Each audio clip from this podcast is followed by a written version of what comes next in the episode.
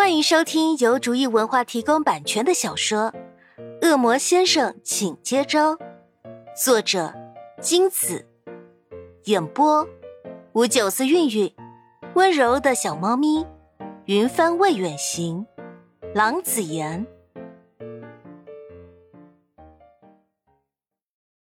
第七十九章，潘夏热血沸腾，准备再接再厉干掉几个。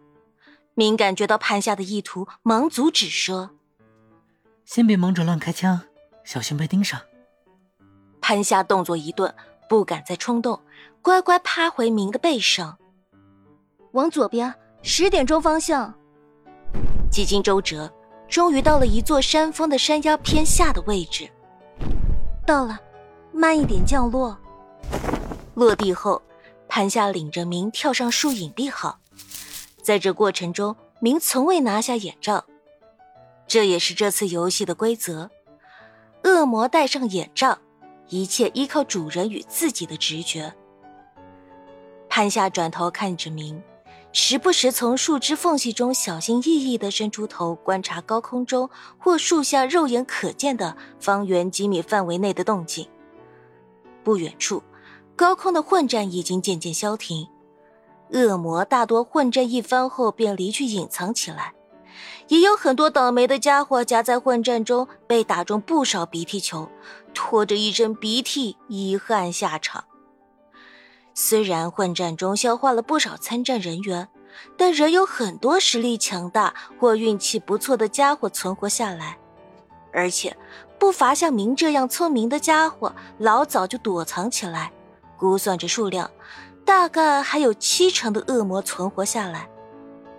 潘夏紧张的摩擦着水枪，生怕有恶魔突然冒出来。尽管这个恶魔游戏战况激烈，并不代表潘夏会害怕，他反倒是十分喜欢这个恶魔游戏的刺激，尤其是混战中明出色的躲避动作和准确的直觉，让他们避开不少的攻击，也更让潘夏对这个游戏的把握大了几分。自然游刃有余的多。这种程度的刺激和紧张，反而是潘夏正想要的。现在他总算知道为什么那些恶魔和主人在派对上这么的兴奋难抑。经历了刚才那一番混战，以及顺利射中几名对手，潘夏对这个游戏甚为着迷。你还好吗，潘夏？明伸手准确摸到潘夏的脸颊。轻声问：“潘夏脸颊红红的，也不知是游戏激起的兴奋，还是害羞明的动作。我没事，你没被打中吧？”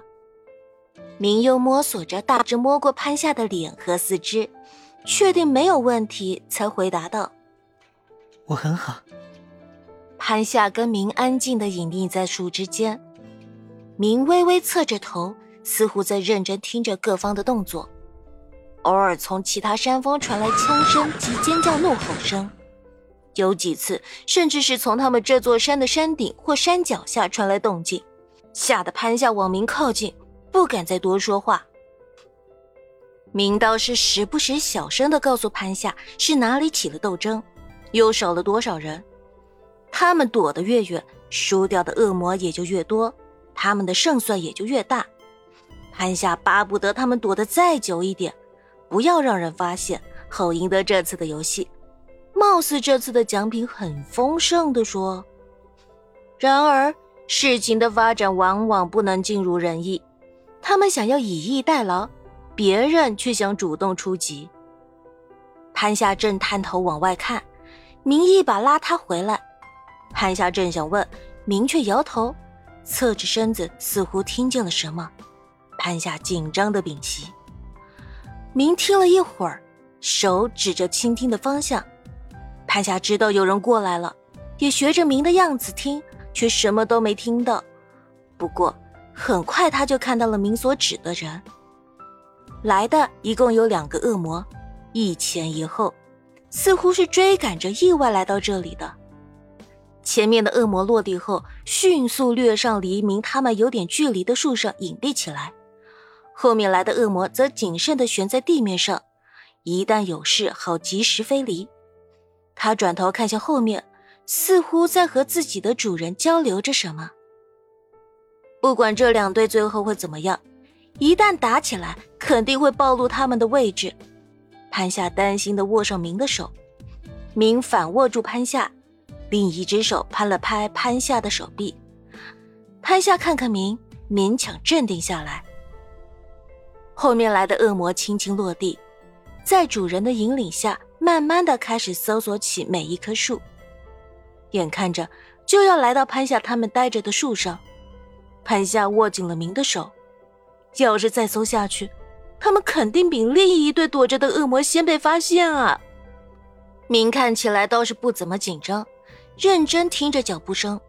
只见明伸手摸索着，从脚边的树坑里挖出一块泥巴块，垫了垫，突然扔向躲在树上的另一对。泥块在树叶摩擦声的掩盖中击中了树干，异样的声响惊起了那两对竞争者。躲在树上的那两个也顾不上去想为什么树干会突然被打中，因为外面的恶魔主人已经发起攻击了，他们可是只剩一次中弹机会了，所以才会躲起来。现在被发现了，就只能硬着头皮上了。躲在树上的恶魔飞射而出，潘夏惊讶的发现，他们竟然是恶魔丹和他的主人。潘夏咬牙。他可还清楚记得恶魔丹捉弄他的仇，没想到这么快报仇的机会就来到了他的面前。这场打斗，他是看得心安理得又满心舒畅啊！潘夏奸笑，这世上可是唯小人与女子难养也，不能怪他小心眼。本集播讲完毕，感谢您的收听。